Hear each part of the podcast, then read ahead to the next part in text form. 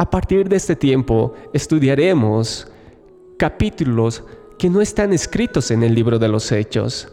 La historia de la iglesia, que va desde el martirio de San Pablo, 68 años después de Cristo, hasta la muerte de San Juan, 100 años después de Cristo. Este periodo la llamamos la Edad Sombría, ya que no tenemos la clara luz del libro de los Hechos para que nos guíe, y ningún autor de esta época ha llenado el vacío en la historia. Quisiéramos tener verdaderamente los registros de los hermanos en Cristo. Sin embargo, después de que Pablo murió, tanto como Tito, Timoteo, Apolos y los otros hermanos de este, no se tiene ningún registro. Después de la muerte de Pablo, y por espacio de 50 años, sobre la iglesia depende una cortina, a través de la cual en vano nos esforzamos por mirar. Y cuando al final se levanta aproximadamente en los años 120 después de Cristo, con los registros de los padres primitivos de la iglesia, encontramos una iglesia muy diferente en muchos aspectos a la de los días de Pedro y Pablo. Recapitulemos el año 70 después de Cristo, donde fue la caída de Jerusalén, que trajo un gran cambio en la relación del cristianismo y judíos entre las muchas provincias bajo el dominio de Roma. El único país descontento y desleal era Judea los judíos al dar su propia interpretación a sus escritos proféticos creían que ellos estaban destinados a conquistar y gobernar el mundo. Los judíos, al tener esa confiada esperanza, se sometían de mala gana al yugo de los emperadores romanos. Debe admitirse también que muchos de los precursores o gobernadores romanos fracasaban enteramente en comprender el carácter judío y eran innecesariamente ásperos en su trato. Como al año 66 después de Cristo, los judíos se levantaron en abierta rebelión desde el principio sin tener esperanzas de vencer, pues, ¿qué podía hacer una de las provincias más pequeñas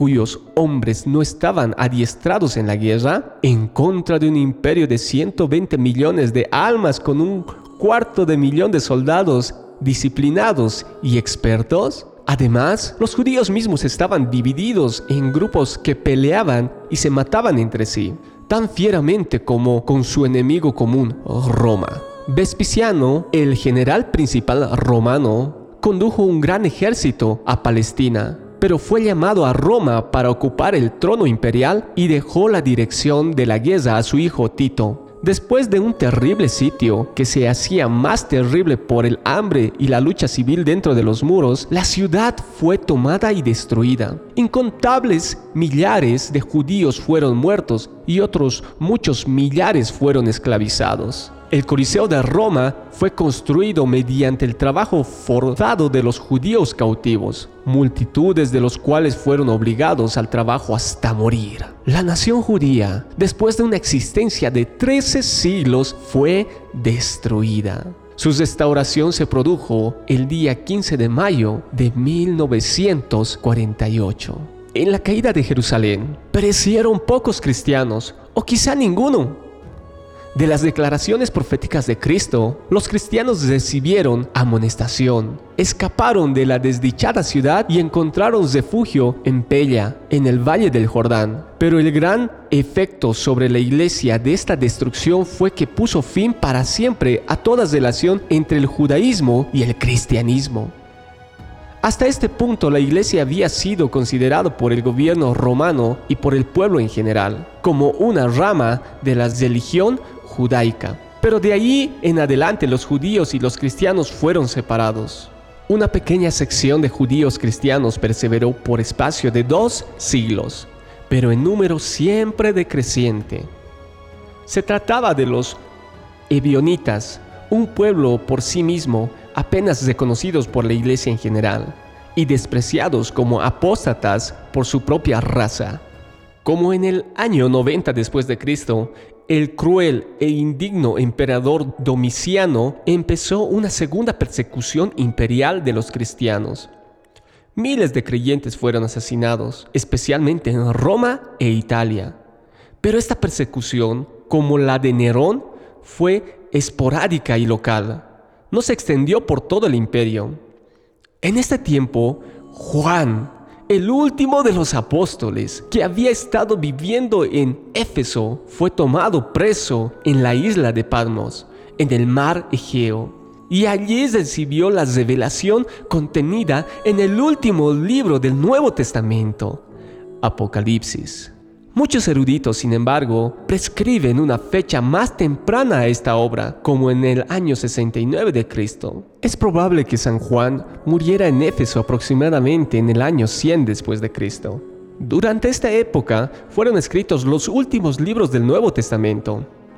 Hebreos, tal vez Segunda de Pedro, las epístolas y el Evangelio de Juan, Judas y Apocalipsis pero el reconocimiento universal de estos libros como inspirados y canónicos vino más tarde. Es interesante notar el estado del cristianismo a fines del primer siglo, alrededor de 70 años después de la ascensión de nuestro Señor Jesús.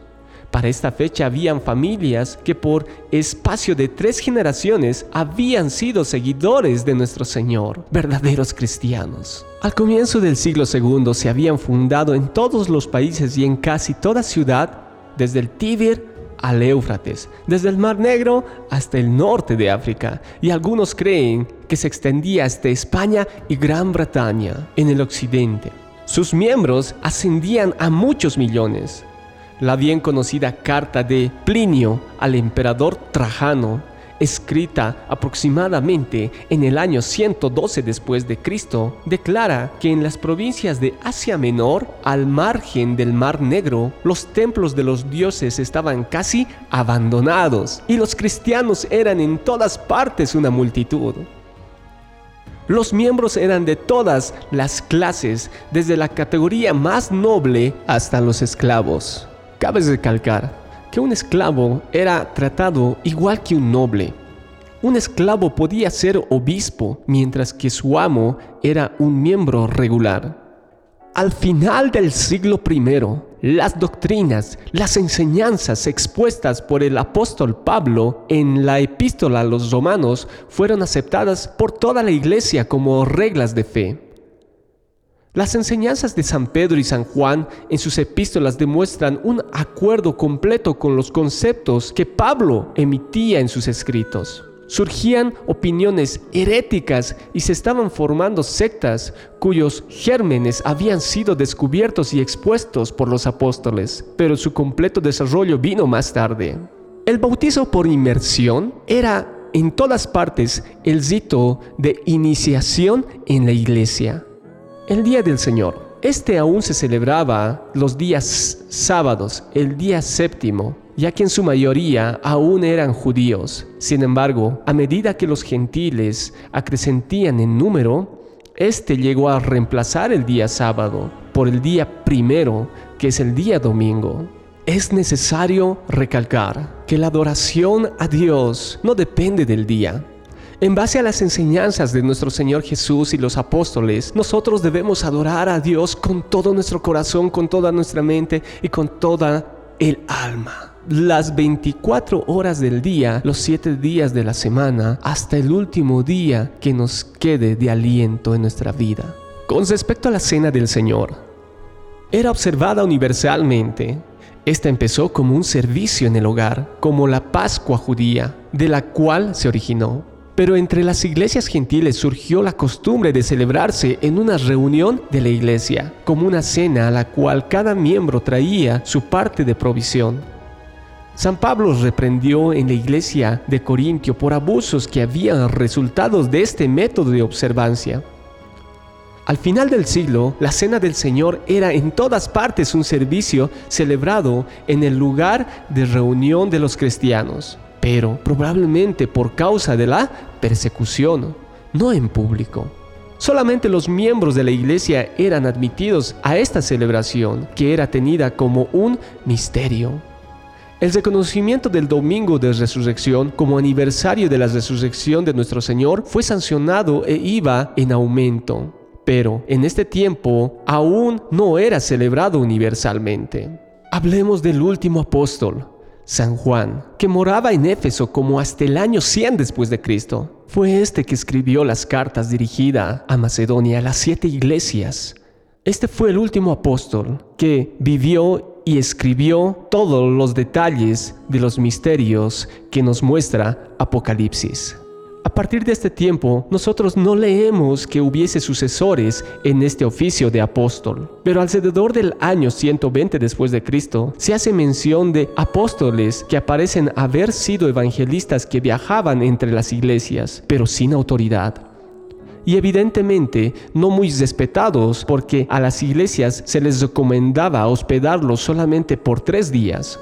En los hechos y las últimas epístolas, los ancianos es decir, los presbíteros y obispos, se mencionan como si los dos títulos fuesen aplicados alternativamente a las mismas personas. Pero para el final del primer siglo aumentaba la tendencia de elevar a un obispo sobre sus compañeros ancianos, lo cual condujo más tarde al sistema eclesiástico que hoy por hoy manejamos. Los diáconos son mencionados en las últimas cartas de San Pablo como funcionarios de la iglesia. En las epístolas a los romanos, escrita en el año 58 después de Cristo aproximadamente, Febe de Cencreas es llamada diaconisa y una referencia a 1 Timoteo puede haber sido hecha para mujeres que desempeñaban este oficio.